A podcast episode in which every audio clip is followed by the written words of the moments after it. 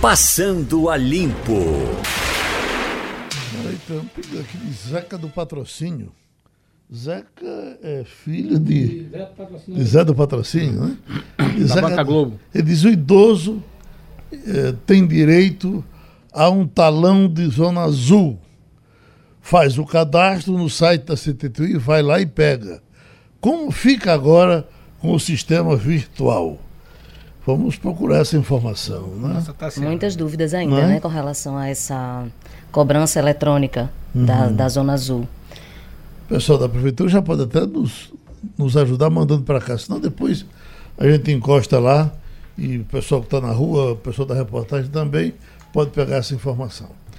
Tem aqui Tassiana, que já mandou mais de 20 recados. Eh, ela é do Sancho. Fale do caso do menino Juan, que foi morto por um casal de lésbicas. Você tem esse. esse Faz, faz umas, eu umas sou- semanas Eu já. sou muito desligado de notícia policial. Eu, eu só, Não foi aqui, não. Só Foi- vejo quando não tem outro jeito. Ah, foi fora daqui? Foi. Aham. Foi um, um assassinato brutal. Eu estou procurando aqui a cidade, porque eu não me recordo. Mas, de fato, faz algumas semanas. É, foram, é um casal de, de mulheres que assassinou. Me parecia algo de, de gente bem desequilibrada. Sei. É, o menino chegou a ser castrado. Foi uma coisa bem, Ah, bem horrível. Dramático. Eu acho que tem um, para mim, impacto mais é esse assassinato dessa adolescente, né? Por duas outras meninas também. De hoje. né? De hoje, É, que é de uma, de uma violência extraordinária. É impressionante como você tem aquele tipo de coisa. 14 anos. e 15 É, uma 14 e 15 se dão o trabalho de gravar ah, o vídeo para exibir em redes sociais. É um negócio chocante do ponto de vista de, de- de- da sociedade. É, é muito ruim, né? Passa uma mensagem horrível para as pessoas. Com certeza. Eu estou lendo aqui. Juan, 9 anos, foi decapitado ainda vivo no Distrito Federal. É, 11 facadas nas costas, foi esquartejado pela própria mãe e com a, com a companheira dela, né? Enfim, elas confessaram o crime e me parece que tinha algo a ver com ritual, enfim, ritual macabro. Uma coisa bem, bem horrível, bem de gente desequilibrada. Mas olha, as revistas estão chegando com tanta dificuldade aqui no Recife. Sim. Eu estou impressionado. Só ontem eu consegui acesso à Veja. O- a Folha eu peguei na segunda-feira, mas o Estadão não peguei. Também não teve ontem, nas bancas. O Globo já não vem há um bocado de tempo.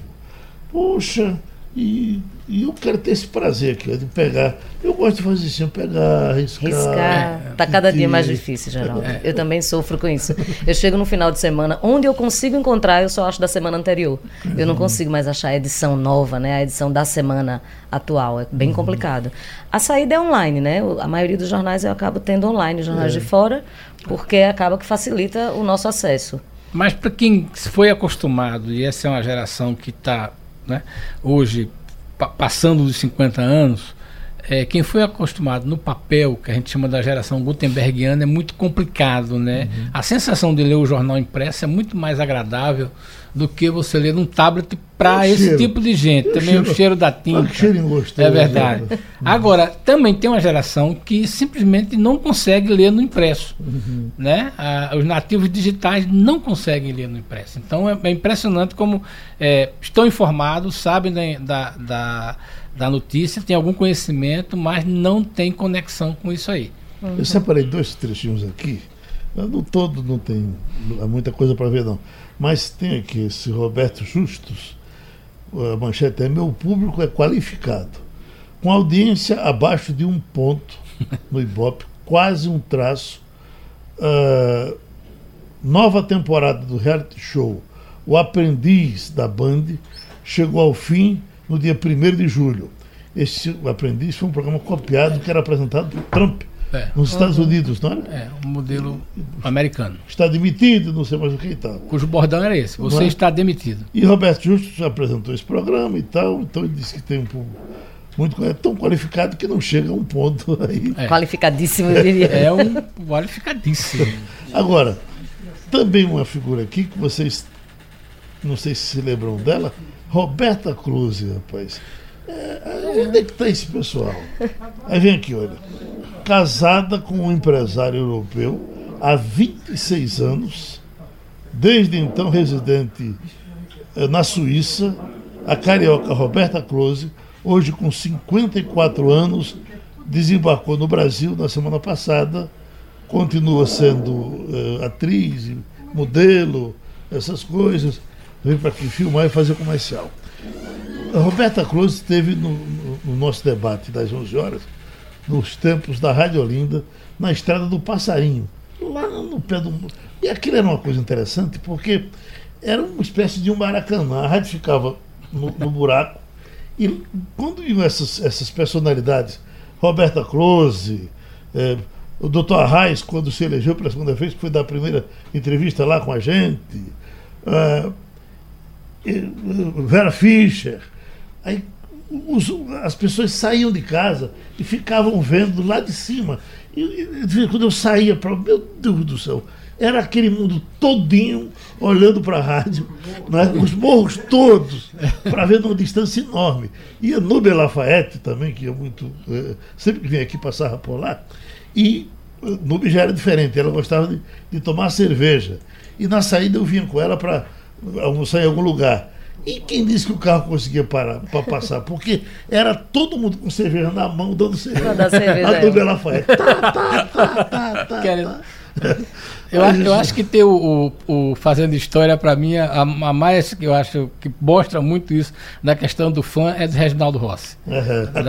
essa é extraordinária, que, que era a cara de Reginaldo mesmo, porque a história me parece bastante verdadeira. É, ela, ela não, é, não é uma coisa de. Acho que o mundo está desligado desse assunto. Vamos mostrar para ela. Escuta Rádio Jornal, a estação primeira da notícia Fazendo História. Eu fui fazer um comício em Jaboatão. Quando terminou, eu, eu, saí, né? Tinha seis seguranças, eu importante pra caramba. Aí me botaram numa Kombi e as pessoas correndo atrás. Né? Aí, verdade, mas não podia atender cem. Aí quando afastou um pouco, eu vi que um tava correndo e se vai indo, sabe? Aí eu disse: para como, deixa para como que eu vou dar atenção ao fã. Aí a Kombi parou, disse: abre a porta. Abriu, ele olhou para mim e disse: Rossi. Eu também sou viado, velho. Rádio Jornal. Agora, eu estou vendo essa manchete aqui. Glenn reage após deputado chamar seu marido de parceiro sexual. Isso é homofobia. Insulto, inclusive. É? é. Claro que é. é. Ele é casado. Ele é casado, tem uma família, tem dois filhos adotivos com Davi Miranda. E é claro que é um insulto. Não é existe mesmo. nada de ilegal na relação ajude, deles. Pelo amor de Deus, porque eu achava que era normal. Você chamaria. Parceiro. Você acharia natural que alguém tratasse, por exemplo, chegasse aqui, olhasse para sua esposa e dissesse: Ah, ela é sua parceira sexual. Ela é também sua parceira sexual, mas antes ela disso, é ela é sua esposa. Isso. Ela é também isso. né? Ela é também isso. Eu não gostaria que se referissem assim ao meu marido, por é exemplo. Mesmo? Claro que não. Ih, rapaz, tu vai me ajudando. Isso eu, eu vou tô, lhe ajudando, não se preocupe. Lá, eu Inclusive, eu acho que a gente precisa também, sabe, Geraldo? Eu até, fazendo um link com o comentário anterior da ouvinte que queria ouvir a história do Juan e destacou que era um casal de lésbicas, a violência e a, a coisa cruel, ela acontece em qualquer lugar, em qualquer situação, em qualquer tipo de família que parece ou não ajustado ou desajustado. Então a gente não pode sair rotulando as coisas, rotulando é, as pessoas. Que... Inclusive a gente tem um, um, pesquisas indicam aí que casais homoafetivos são os que mais adotam hoje, que quando conseguem, né, adotar crianças que não seriam adotadas por casais heteroafetivos, ou seja, casais heterossexuais. Então é, é importante que a gente tenha essa diferenciação, né? É, eu acho que foi um insulto, sim, e ele respondeu bem. Ele, Glyn é uma pessoa quem, quem conhece a história e já procurou saber dele, ele é responsável, foi coautor daquela matéria é, com o Snowden dos escândalos da CIA que é, fiz, é, quando ele descobre que ele trabalhou, ele é um, um, homem, o Snowden, né? Que hoje em dia é foragido, mora na Rússia, acho que mora na Rússia com a esposa, né? A esposa é, foi para lá. É, mas foi um escândalo mundial, porque os Estados Unidos monitoravam todo mundo, indistintamente né? Indistintamente. E ele descobre isso, o Snowden, e passa toda a reportagem para a e para um outro jornalista é, da, da, Inglaterra, e isso se tornou um escândalo mundial. Então ele e ele é muito respeitado, ele ganhou um prêmio Pulitzer por isso. Então ele não é uma pessoa qualquer, escolheu o Brasil para viver. Então, não é uma pessoa qualquer, a gente não está falando de qualquer pessoa, está falando de um jornalista reconhecido internacionalmente, muito firme nas suas posições, assumidamente homossexual há muitos anos e que tem uma vida bem, muito coerente com o que, com que acredita e com o que prega. Então há que se ter respeito. Hum, Deixa eu ir a Igor Marcel. Igor, ainda no, no- no rito da fofocagem, tem alguma novidade com relação ao, ao deputado Marco Aurélio, aquele depoimento da mulher? Avançou alguma coisa em cima disso? Não? Não, ainda nenhuma novidade, Geraldo. O que tem é que ontem ele se pronunciou em- lá no plenário, eh, falou principalmente sobre o fato de não estar respondendo à imprensa. Chegaram a dizer que ele estava se escondendo da imprensa e ele foi responder dizendo que não tinha muito ainda o que falar, que não queria falar por enquanto. Primeiro precisa saber exatamente o, o que é que está sendo acusado, ainda não foi na delegacia. Mas eh, tivemos também ontem Gleide Ângelo, deputado estadual, que é delegada e atua nessa área, né, nessa área de violência contra a mulher e estava sendo cobrada, ela tinha que falar alguma coisa e ela disse que só vai falar depois que tiver alguma conclusão no inquérito, é o que era esperado já. Geraldo, só uma- informação adicional sobre essa questão de gênero. Veja como o governo Bolsonaro tem uma capacidade de criar fatos em assuntos que poderiam não ser, eh, não fazer parte de uma agenda governamental. Está hoje numa matéria da Patrícia Campos de Mello, eh, da, da Folha de São Paulo, é a correspondente, né, né, e ela diz o seguinte: o governo Bolsonaro abriu um novo fronte na guerra contra a ideologia de gênero, a política externa. Diplomatas brasileiros receberam nas últimas semanas instruções oficiais do Comando Itamaraty para que, em negociações em fóruns multilaterais, reitere, aí abre aspas, o entendimento do governo brasileiro de que a palavra gênero significa sexo biológico, feminino ou masculino. Veja bem, isto é, é, no Brasil já seria o motivo de um grande debate. Imagina você abrir um debate internacional em organizações multilaterais com essa visão. É, é aquela história, é como você diz, o- o governo se preocupa com pequenas causas ou pequenas coisas, quando na verdade tem coisas bem mais importantes. Imagine você querer. é, ontem já tinha uma matéria mostrando que havia uma dificuldade muito grande do, do- do- de, de agentes internacionais reconhecerem a liderança do chanceler Ernesto Araújo. E aí vários diplomatas estavam preocupados porque o entendimento da, da figura do Araújo era muito reduzida internacionalmente. Aí ele assina uma portaria dessa. Imagina para um diplomata começar a querer discutir num fórum internacional a partir de uma visão de que o governo brasileiro eh, diz que a palavra gênero significa sexo biológico, feminino ou masculino. é O mais tempo, um tema o tempo que se perde com isso. que né? perde Porque com isso. Isso Quando, é você de- vai pela contramão do que todo mundo está dizendo, você vai ter que entrar num. E num você, e você deseduca mais do que. tira-teima, né? Exatamente, Deseduca. você deseduca mais do que educa. É- é- é- eu acho até, sabe, Castilho, que é é uma pauta importantíssima, é uma discussão séria, mas que de fato não tem que estar na, numa portaria do É. Ministério das Relações Exteriores, até porque o mundo inteiro hoje discute exatamente o oposto. É, é isso né? aí, né? Exatamente o oposto. Quer Estamos dizer, perdendo tempo. é, estamos perdendo tempo e estamos perdendo tempo, inclusive, de sermos protagonistas é, num país com uma diversidade enorme que é o Brasil, é, em que se já, já se sabe, acabou de criminalizar a homofobia. Quer dizer, você, você vem com uma pauta dessa de atraso. O que é interessante é, o seguinte, é, é muito interessante quando você conversa, eu já tive com- oportunidade de conversar com pessoas de outros países sobre esse tema. É, e é importante, uma, uma coisa, a coisa que mais me chamou a atenção nesse depoimento foi o depoimento de um americano, é, professor da universidade, que tinha alguma dizer o seguinte, a coisa que mais me surpreende no Brasil é como vocês tratam respeitosamente as opções das pessoas. E eu estou falando isso porque eu morei em comunidade de baixa renda na minha pesquisa e vi que o seguinte é a coisa mais comum. é, veja bem, eu estou falando disso numa conversa em mais ou menos o 98, 99. E ele diz o seguinte: eu morei em comunidades de baixa renda e esse é um assunto que absolutamente não está em discussão. Então ele diz, olha, não tem essa discussão de, de gênero nas comunidades, nas favelas, coisa, isso é uma coisa perfeitamente normal, todo mundo é, é, convive com isso e não tem nenhuma familiaridade. A mesma coisa é o seguinte, é a questão de como é, as pessoas se tratam respeitosamente, independente disso. Ninguém, ninguém, ninguém critica ninguém na, na periferia, tá entendendo? Por essa opção. Pode até haver violência, pode haver tudo. Agora, veja bem, isso é um depoimento de um americano que via isso. Por quê? Porque a referência dele era de uma segregação nos Estados Unidos, tanto homofóbica como de raça. É, a gente tem, tem, eu acho que a gente tem os dois lados. É, existe também Claro. o lado da violência, né? A gente sabe que a gente tem uma é, é um dos países onde população tem preta, é a população pobre preta, po- e- e- pobre e- e, gay É que sofre mais. sofre mais. E a gente fez uma série recentemente na TV Jornal, chamada Identidades, onde a gente mostrou casos seríssimos e fortíssimos e muitos depoimentos muito tristes de pessoas, de mães de famílias que se uniram para defender seus filhos por causa da questão do gênero, por causa da questão sexual, por causa da homofobia, e pessoas que enfrentaram preconceitos a vida inteira por causa da sua opção sexual ou da sua orientação sexual.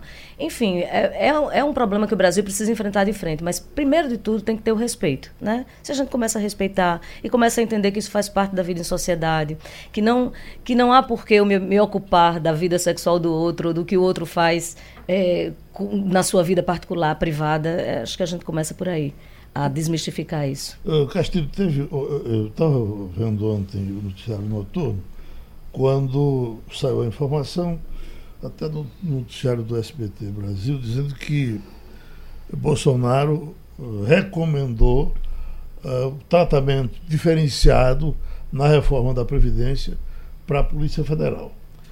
Uh, agora cedo nós entrevistamos aqui o deputado presidente da comissão, eh, Marcelo Ramos, e eu perguntei, olha, teve um acerto antes para que essa coisa fosse. Não teve. Ninguém falou, não se falou comigo. O presidente da. O, o- aliás, o ministro eh, Paulo Guedes, acho que também não tinha conhecimento. E de repente isso foi jogado e nós vamos em frente. Vamos sem, ver o que é que Sem vai- levar a sério. Deu a entender o seguinte: não vai levar a sério os cacos que forem colocados ali. Os deputados não estão mais preocupados com as decisões de governo em cima da reforma da Previdência. Vai sair uma reforma do Congresso. É, eu acho que Igor até pode nos ajudar, porque tem um entendimento melhor que está acompanhando isso da parte política mais de perto que eu, que estou acompanhando a parte econômica. O sentimento que eu tenho, olhando como, como jornalista, é de que é o seguinte: a, a comissão definiu o projeto base que vai a 98%. Né? A gente por que pode dar 12%? Porque pode ser que tenha um ajuste e isso o, o, o relator vai fazer.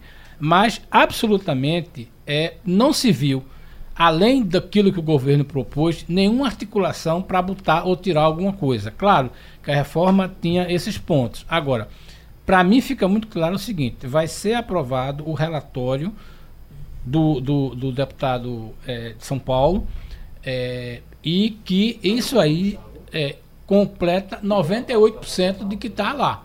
Então, essa questão do governo fazer isso. Agora, veja bem: Bolsonaro é um sujeito muito midiático.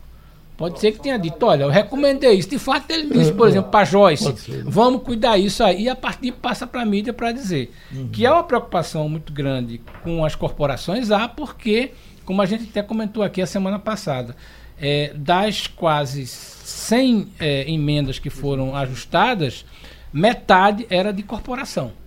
E aí é por isso que o ministro Paulo Guedes deu aquela declaração dizendo que o relator tinha se curvado a- ao lobby do, do pessoal lá da- do setor é, da- da- do- dos funcionários públicos. Mas talvez Igor tenha uma informação melhor, Igor. É mais a preocupação de Bolsonaro. Ele é, realmente acenou para um, uma diferença aí, para um regime diferenciado para os policiais federais. E aí você tem os policiais civis que estão agora já fazendo, é, estão fazendo um movimento, dizendo inclusive que podem parar é, em todo o Brasil se não tiver alguma mudança para eles também, porque eles dizem que estão sendo tratados de forma diferente da polícia, dos policiais federais e também dos militares do Exército. O problema é que você tem realmente, no caso político, aí Bolsonaro precisa olhar para isso, porque a bancada do PSL, por exemplo, ele, a bancada do PSL dos- do- tem dos 52 deputados, 53 deputados, 18 são filiados a- ao PSL e são são militares. Então é bem complicado para ele é, lidar com essa situação. Tem muitos policiais dentro da bancada. O PSL já é uma bancada muito difícil para ele, é uma bancada que não é tão fiel quanto deveria, ou quanto se imaginaria que seria uma, uma bancada do governo. E aí você tem realmente uma dificuldade. Então ele está vendo isso. Agora, é, ontem ele fez um pedido né, aos deputados do PSL, dizendo: olha, por favor, não coloquem mais nada porque se vocês desidratarem mais, a reforma não vai servir de muita coisa. Resta saber se ele vai ser ouvido, porque ultimamente ele não tem sido ouvido nem pelo PSL. Deixa eu pedir para vocês um espaçozinho para Gustavo Melo, que é o presidente da SEASA, porque nós tivemos até o São João a SEASA presente 24 horas por dia em todos os noticiários. E eu pergunto, a festa acabou, presidente, ou continua em festa aí na SEASA? Bom dia, Geraldo. Bom dia, Bom dia ouvinte do, da Rádio Jornal. É um prazer falar com vocês. Geraldo, não acabou, não. Até São Pedro, até sábado, estamos trabalhando aqui firme para o comércio do milho. Sim. O plantão do milho é, terminou no São João, né, quando funcionamos 24 horas para o comércio do milho. Porém, a tradição diz que o comércio do milho continua forte, diminui, claro, mas continua forte até o dia de São Pedro. Vai ter plantão para São Pedro também? Não, não, não é necessário porque diminui um pouco o consumo e o horário do SEASA já é um horário bem diferenciado em relação aos demais é, comércios da cidade, né? O SEASA abre 3 horas da manhã, funciona até 18 horas. É, vamos ter esse horário até o sábado. No sábado, fechando às 13 horas. Se necessário, é, temos uma equipe preparada para estender o horário, caso o aumento no, no, na procura, mas a gente entende que o horário normal do SEASA atende o consumidor e atende quem quer vender também. E já andou baixando o preço por aí? Geraldo, o preço mantém em média do ano passado, até um pouco mais baixo, né? Só para você ter ideia, hoje a mão de milho, a gente tem um boletim diário aqui. A mão de milho hoje está em torno de 23 reais. Nesse mesmo dia do ano passado estava 24 reais. Quando a gente faz um comparativo de um ano para o outro e a gente vê assim que tem um real a menos, a gente nota que é uma diminuição pequena Porém, se a gente for para a ponta do lápis, é grande, porque em um ano a gente vê que aumenta a energia elétrica, aumenta mão de obra, combustível, e isso tudo incide no preço final do produto. E mesmo assim o preço ainda está mais baixo, e o milho esse ano de melhor qualidade. Uhum. Mônica? E com relação, bom dia, e com relação à, à quantidade de espigas vendidas, a gente lá no começo do período junino, a gente falava em uma uma média de 13 milhões de espigas. Já chegamos a isso? Vamos ultrapassar? Ainda não. A gente tem um pouco menos de 12 milhões. A gente no ano passado comercializou 12 milhões aqui no Ceasa. A gente está em torno de 11 milhões e 800 espigas. É, a gente ainda tem quinta, ou não, ainda tem o dia de hoje, quinta, sexta e sábado de movimento forte aqui no Ceasa é, a gente mantém a expectativa de chegar nos 13 milhões ou próximo dos 13 milhões, mesmo tendo, é, tendo uma dificuldade com aqueles dias que Recife e a região metropolitana sofreram com as chuvas. Né? A gente teve uma diminuição no consumo é, naqueles dias, que foi de quinta-feira a segunda, mas depois teve a retomada e a gente vai chegar, assim, nos 13 milhões ou bem próximo disso. Presidente, eu sei que você é economista, Castilho está aqui ocupado, vou fazer uma pergunta de economista para o senhor. É, é, dá, tem como quantificar quanto rolou de dinheiro aí nesse São João, na SEASA? Olha, Geraldo, aqui no SEASA, é, a gente, tirando os bancos, né, que nós temos três bancos aqui, se comercializam em média 300 milhões de reais por mês. A gente pode dizer que durante esse período junino, a gente tem um acréscimo aí de mais de 20% em cima desse volume. Eu, o, o Castilho, eu quero pedir desculpa a Ceasa, que eu chamei a Ceasa, nessa questão de gênero, é, o Ceasa. É o Ceasa, mas assim é normal falar a Ceasa porque ela foi criada como a Ceasa, só que Foi. durante os anos é, É. cresceu tanto que se tornou o, o Ceasa, o Centro de Abastecimento e Logística de Pernambuco. Pronto, Castilho. E quando eu falo desse acréscimo geral de 20%, é importante falar que não é só milho. Nesse período junino, o Ceasa tem um acréscimo dos seus derivados e do que É.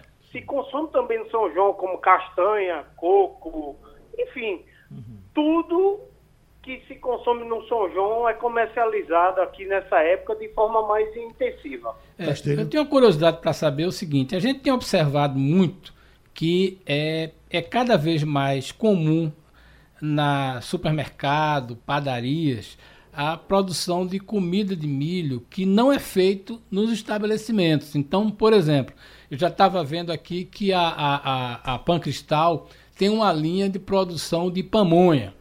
É, tem outras empresas, e eu estava vendo, que fornecem para várias padarias, e você vê que é uma coisa industrial, porque você chega na padaria e chega um fardo lá de, de pamonha pronta. É, vocês têm indicação de que, por exemplo, esse tipo de consumidor aí que compra no atacado, não para revender, mas para processar, vocês têm alguma informação sobre como é que está esse mercado aí? Olha, aqui a gente tem todo tipo de mercado. A gente tem desde esse grande, desse grande consumidor que produz em grande escala para fornecer a supermercado, como principalmente, sobretudo nessa época, o, o consumidor que abastece o mercado informal também, né? Tem muita o desemprego no país e a crise eh, fomenta que essa época, principalmente épocas festivas, onde tem um consumo. Portanto, a gente vê muito aqui, dona de casa, comprando milho aqui para fazer sua canjica, sua pamonha e vender na sua, sua comunidade, como as, as pequenas padarias também. Enfim, a gente vê assim é, os grandes consumidores comprando. Às vezes nem desce do caminhão, é, Castilho. Às vezes esses grandes consumidores pegam o caminhão cheio e já leva para sua indústria para fazer sua produção e fornecer aos supermercados. Igor, já saiu tudo ou você quer alguma coisa da Ceasa? Não, eu queria só tirar uma dúvida, porque a gente tá falando muito desse período agora de São João e eu fiquei curioso com uma coisa. Qual, a gente sabe que esse período é um período de muito movimento no Ceasa, mas qual é o. Tem outro momento no ano? Qual é o outro momento no ano que tem mais movimentação eh, lá no centro? O mês de dezembro. O mês de dezembro é o mês que Ceasa recebe mais, mais gente. A gente tem em média, é, todos os dias aqui, 60 a 65 mil pessoas. Nesses, na época do São João, nesses 20 dias aí que, que fazem o período junino, a gente passa para 75, próximo de 80, e o mês de dezembro chega a passar de 80 mil pessoas por dia. É um movimento muito grande porque é um mês festivo, é um mês que precede férias, os hotéis no estado estão cheios. É, enfim, o movimento no, no estado dá uma aquecida e o mês de dezembro é o mês que o SEASA tem maior movimento. Fechando agora, presidente, o, o milho do São João é realmente a data principal, mas durante o ano todo tem milho verde no Ceasa? Tem milho o ano todinho, Geraldo. O, essa cultura da produção do milho de ser só um São João é antiga. Isso aí não existe mais. Quem, quem quiser comprar milho o ano todinho tem no Ceasa. Obrigado, presidente. Tem um local destinado para vender milho aqui. Pronto, muito obrigado, presidente. Tá vendo aí, Monte, que foi outra coisa que, que perdeu a graça, porque eu achava ótimo só ter pamonha do São João. Agora tem o ano Tem todo. O ano todo. Eu olho para a pamonha e digo, mas rapaz, por que você está chegando agora? O E seu canjica? canjica o ano todo. Todo. Ah, Isso não é beleza. bom, não, menino? Tem Emerson Marinho aqui fazendo um. querendo participar do debate, dizendo que quer botar os pingos nos is. Ele disse que, na verdade, o Snowden é um. É Greenholder, né? Snowden. É o- era um agente, né? Americano que. Não, esse, esse nosso ah, aqui. o Glenn. Ah, Glyn. O Glyn, Greenwald. ele, ele, ele, não, ele é um militante. Diz que a gente É, isso- não pode tratá-lo como um jornalista comum, porque ele é um militante assumido de esquerda, pessoal, amigo dessas pessoas que estão aí nesses problemas e eh, tem plena consciência de que está colaborando com a, a, a, o que foi praticado, etc. e tal, que ele está chamando aqui com os crimes praticados. Aí de receber prêmio de jornalismo não faz parte da vida dele hoje e nem receberá por conta desse serviço. É só uma informação adicional. Veja bem, o, o Glyn, na verdade, é, ele se apresenta como jornalismo, só complementando o Mônica, quando você olha o perfil dele, tem uma coisa interessante. É, ele, a única momento da vida dele em que foi efetivamente jornalista de um grande jornal, ele foi de The Guardian, no momento que saíram Sim. aquelas informações lá na, na, que foram passadas pelo Wikileaks. E aí ele trabalhou como correspondente, analista lá no, no The Guardian e passou o tempo. Quando acabou a questão do, do, do, do, do Wikileaks, ele saiu e foi a, a, a, vida dele. Na verdade, ele é um ativista mesmo. Ele é um né? ativista é um assumido, inclusive. Ativista né? assumido, não, Ele não esconde isso. O que, particularmente, eu questiono nessa questão aí que ele falou dele é o seguinte: é que é nessa. nessa é, não liberar o material como um todo. Veja bem, na investigação do Wikileaks, o que aconteceu foi o seguinte: olha, nós temos isso aqui, vamos liberar quem quiser que fala a sua interpretação. Foi um, uma coisa ele está fazendo uma editoração né, daquilo que ele correspondente. Agora, também é o seguinte, não vamos ter nenhuma ilusão. Ele está na função dele e ele, eu acho também até que ele não nega essa posição dele. Olha, eu sou contra o governo, eu quero fazer isso, está fazendo. Agora, as informações são consistentes em alguma forma, a gente vai ter que ver.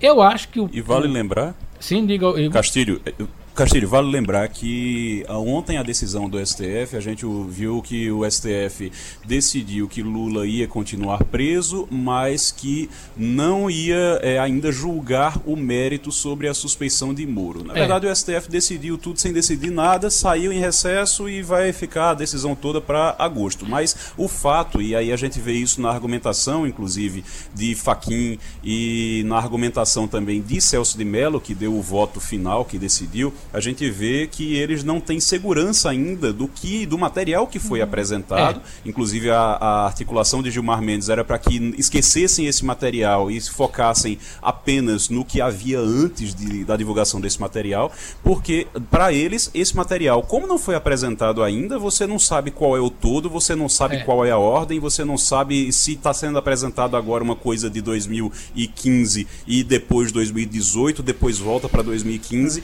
É uma forma já de quem, de quem jornalista é.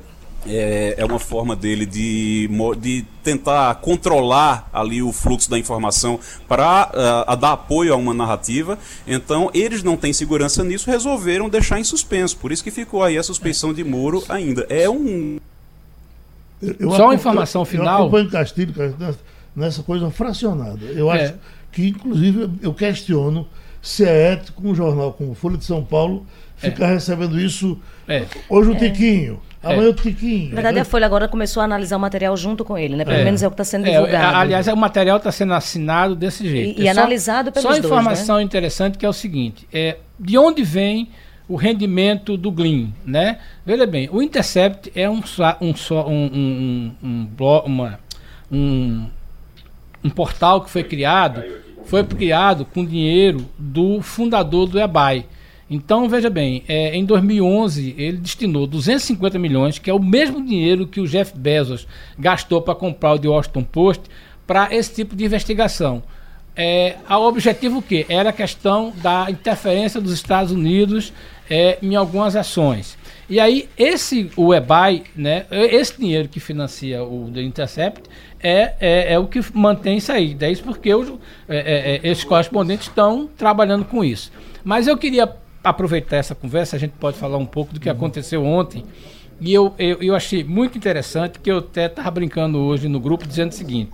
Eu acho que, que o Celso de Mello deve estar muito irritado com o Gilmar Mendes porque o Gilmar Mendes armou para cima do Celso, né? E de uma forma que ele se tinha alguma opinião contrária, teve que votar, não em função do que ele pensa, mas em função da sua biografia. Na verdade, na minha, na minha, é, pelo que eu entendo, é o seguinte: o que, é que aconteceu?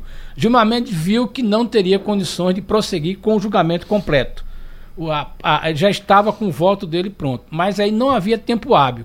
Aí ele levanta uma questão que a gente podia chamar uma questão de ordem, dizendo o seguinte: olha, já que o julgamento não vai, não vai é, ser feito hoje, a gente vai beneficiar o réu e vai soltar o réu. Sabendo que, primeiro, Carmen Lúcia votaria juntamente com Faquim e Lewandowski votaria ele com Faquim. Sobraria para quem? Para Celso de Mello. Então, na prática, essa manobra de Gilmar jogou no colo de Celso de Mello uma decisão que aconteceu, que, que ele teve que votar contra a, a, a libertação de Lula, mas Celso de Mello deve estar muito irritado, porque se acontece, se ele vota o contrário, hoje o Brasil inteiro está dizendo que Celso de Mello foi quem soltou Lula. Uhum. E o decano está prestes a se aposentar. Então, eu acho que Celso de Mello hoje está, está extremamente irritado com Gilmar por ter colocado ele nessa situação. Ele pode até é, ter uma outra opinião, mas ele foi obrigado de ontem a votar pela manutenção de Lula para quê? Para preservar a biografia dele. Uhum. Afinal de contas, se ele vota pela soltura de Lula, o Brasil inteiro estava dizendo hoje, não que Gilmar propôs, mas que Celso de Mello né, tinha liberado ele, porque ele foi o voto decisivo. Então, uhum. entre a biografia e cair na armadilha de Gilmar, eu acho que ele optou pela biografia e Gilmar dele. vem sendo protagonista do, do, tribunal de todas as solturas. E né? outra coisa, aquilo ali é um, um poço de vaidade. Ali, ali, ali, ali, é uma cisterna de vaidade, né? não é um poço, é uma cisterna de vaidade. E eu acho que aí os colegas podem ter opinião divergente, mas eu acho que o Celso de Mello deve estar extremamente, porque ele foi quase que empurrado para o Gilmar para tomar uma decisão. Ele não estava querendo fazer aquilo, mas, ou pelo menos não entendeu isso, mas teve que fazer. Do, do mesmo jeito, eh, eh, Igor, que Lula disse uma certa vez que não aceita ir para casa para ficar em prisão domiciliar, porque ele só quer sair quando tiver limpo, é. quando limpar tudo, ele devia dizer, não quero sair com o voto de Gilmar Mendes. Pois não, pois não, Igor.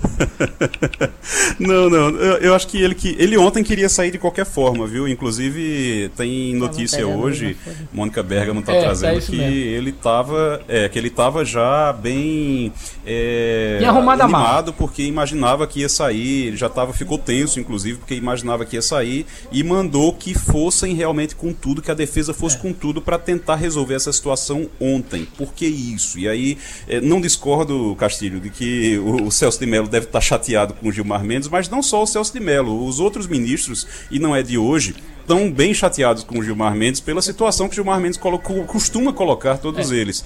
Ele acaba expondo os, os, colegas ali dentro e não é uma coisa muito boa. Gilmar Mendes não é a pessoa mais amada ali dentro da, da do STF. Gilmar. Mendes, o que ele tentou fazer ontem que Gilmar Mendes tentou fazer ontem foi, na verdade, dar vazão ao juiz esperneandi né, do, da defesa e talvez uma das últimas tentativas nesse processo. Sabe por quê? O que acontece, e por isso também Lula tinha a esperança de resolver isso ontem, é que o TRF4 deve estar nos próximos dias votando aquele caso do. julgando aquele caso do sítio. É. E quando julgar o sítio, ele mesmo que se alegue suspeição de Sérgio Moro nesse primeiro processo, é possível que Lula continue preso e não consiga sair mais. Talvez ontem tenha sido a última chance de jus esperneandi, que é o direito de espernear é, da defesa. Muita gente perguntando como é que vai conviver agora com essas mudanças que aconteceram na faixa azul. E nós estamos com o doutor Gustavo Salles, que é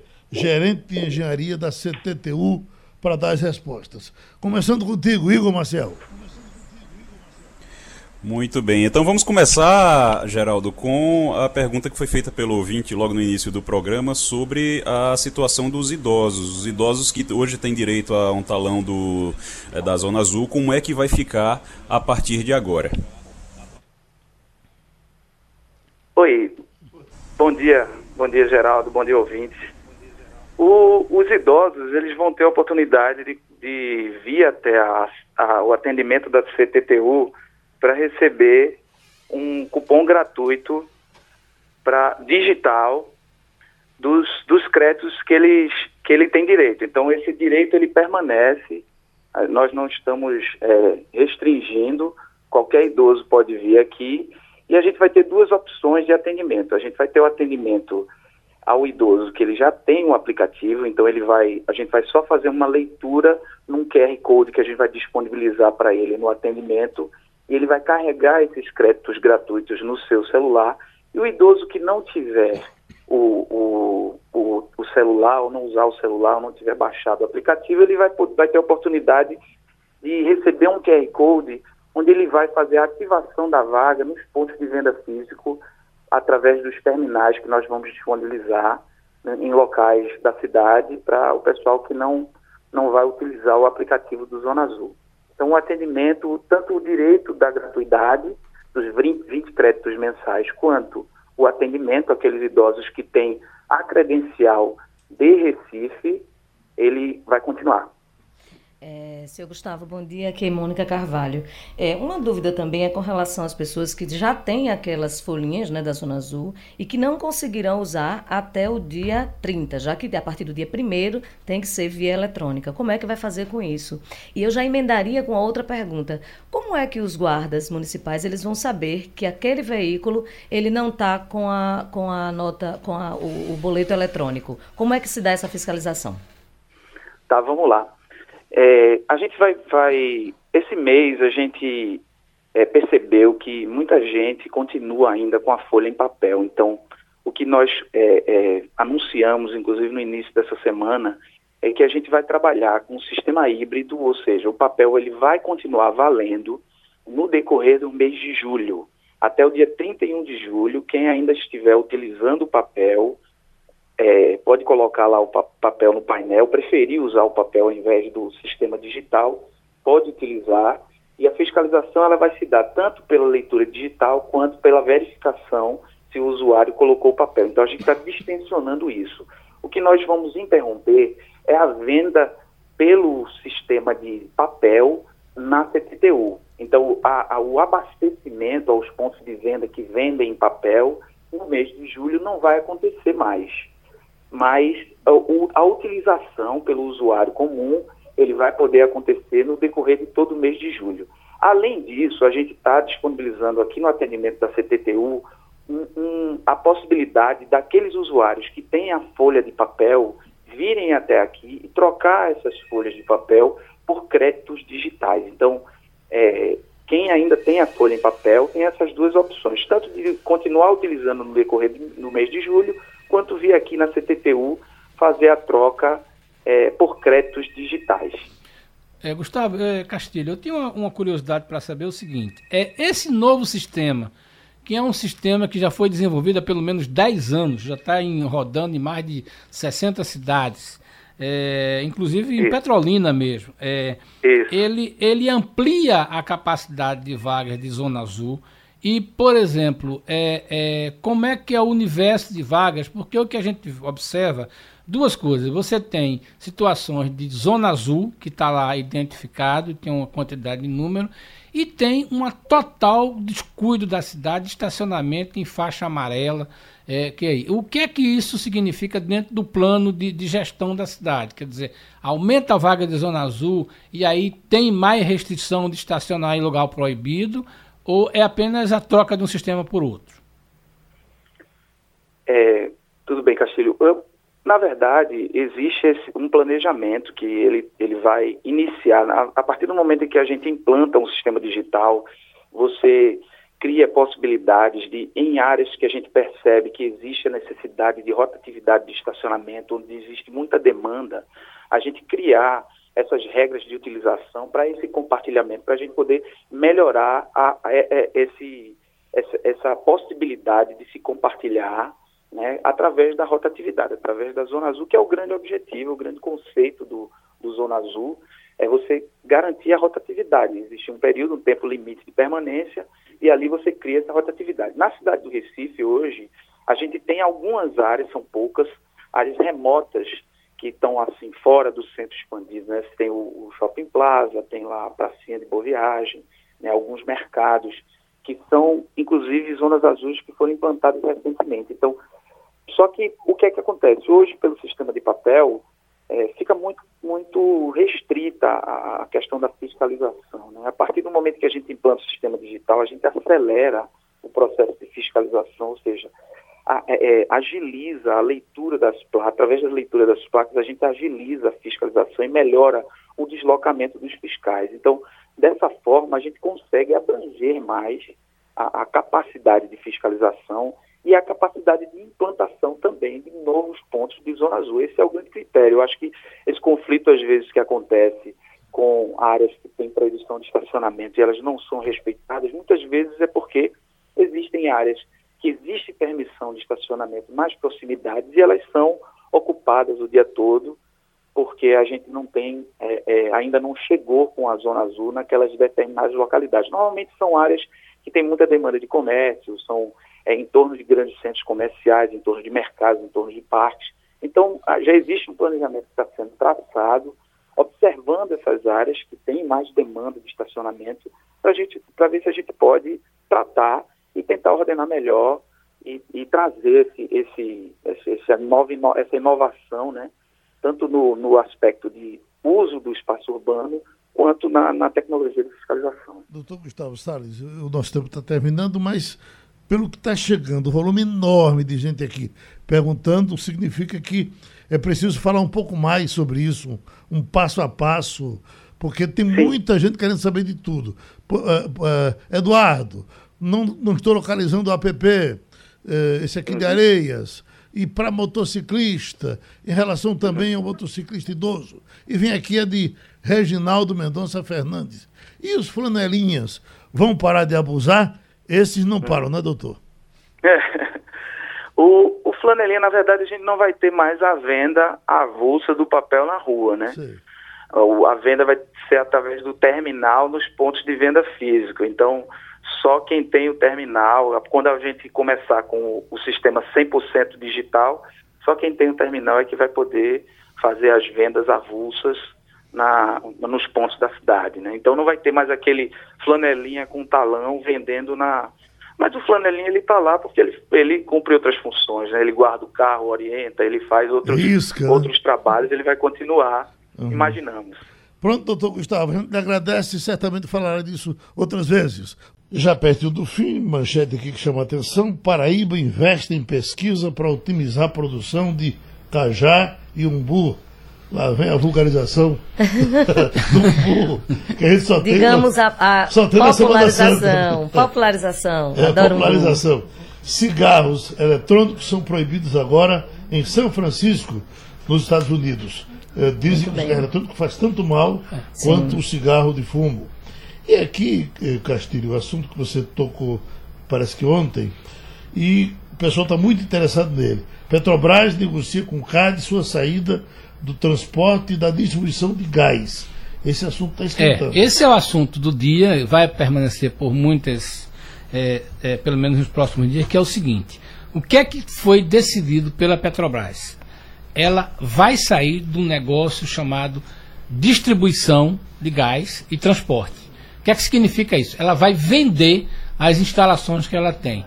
Por quê? Porque as pessoas entendem que é o seguinte: ou a Petrobras sai desse mercado, ou não tem concorrência. Não dá para você competir com a Petrobras, que é quem explora o gás, o que pesquisa o gás e que extrai o gás, é com uma empresa privada. Então, a ideia do governo é, primeiro, tira a Petrobras desse negócio, ou seja, a Petrobras vai vender a participação dela nos gasodutos, vai vender nas companhias de gás, por exemplo, que tem aqui é, é, na, na Copergás, ela tem uma participação através da subsidiária da Gaspetro, e a partir daí, quem comprar é, vai ter uma distribuição. Também se houver uma iniciativa privada, é, Geraldo Freire que tem um, uma, uma, uma, unidade de negócio na Paraíba uhum. é, e quer comprar o gás aqui ou de uma outra empresa, ele pode comprar e vai pagar pelo transporte e vai negociar isso aí, como é feito hoje com as companhias que compram energia. Então, no Mercado Livre, você compra um pacote de energia que foi produzido teoricamente em São Paulo e você entrega ele no Recife, você paga o transporte. Essa é uma questão. Vai baixar o preço do gás? A gente vai ter que ver. Por quê? Primeiro, vai ter concorrência mesmo. Né? No setor elétrico, a gente está vendo que não funcionou. Né? Mesmo as empresas que conseguem comprar isso aí tem algum barateamento do custo da energia, mas para o consumidor normal não vai ter. Como o produto gás é um produto basicamente para produção, né? para a indústria, é, a gente vai ter que esperar se isso vai chegar no famoso gás butano, que é o GLP do Agora, petróleo. você não acha que no caso da energia foi uma troca de monopólio? Você saiu do, do, do público entrou é, no privado. É. Porque você tem, por exemplo, você só tem uma CELP aqui. É. Quando você chega na Espanha, por exemplo, você tem, tem três, várias... quatro, tem, cinco. É, Aí veja você- bem, isso não aconteceu ainda no Brasil, porque para o consumidor final. Uhum. Para a empresa privada, já. Por exemplo, as empresas já compram de seus fornecedores, então não é a CELP que vende somente, não. O cara disputa, a CELP disputa esse mercado. É, por exemplo, shoppings, é, é, hospitais podem comprar energia de outras fontes que entreguem à CELP, mas a CELP recebe uma fatura, é, é, como é que se diz, de, de, pelo transporte, pela distribuição, porque é, é distribuidora. É, no caso do gás, vai ser também pela distribuição. A grande dúvida é o seguinte: essa conversa é muito boa para a indústria, é gera emprego, gera. Agora, qual é a conversa que o cidadão comum? Isso vai chegar no GLP? Sim. A gente espera que chegue, mas eh, vamos ver para ver ainda. De qualquer maneira, se chegar para o setor industrial, o gás é muito forte para muitas atividades. Baixa outras Pode coisas. ser. que Baixa, baixe, né, baixa e gera emprego. É por aí. Igor Marcel, termine aí o Passando a Limpo, amigo. Terminou o Passando a Limpo. Passando a Limpo.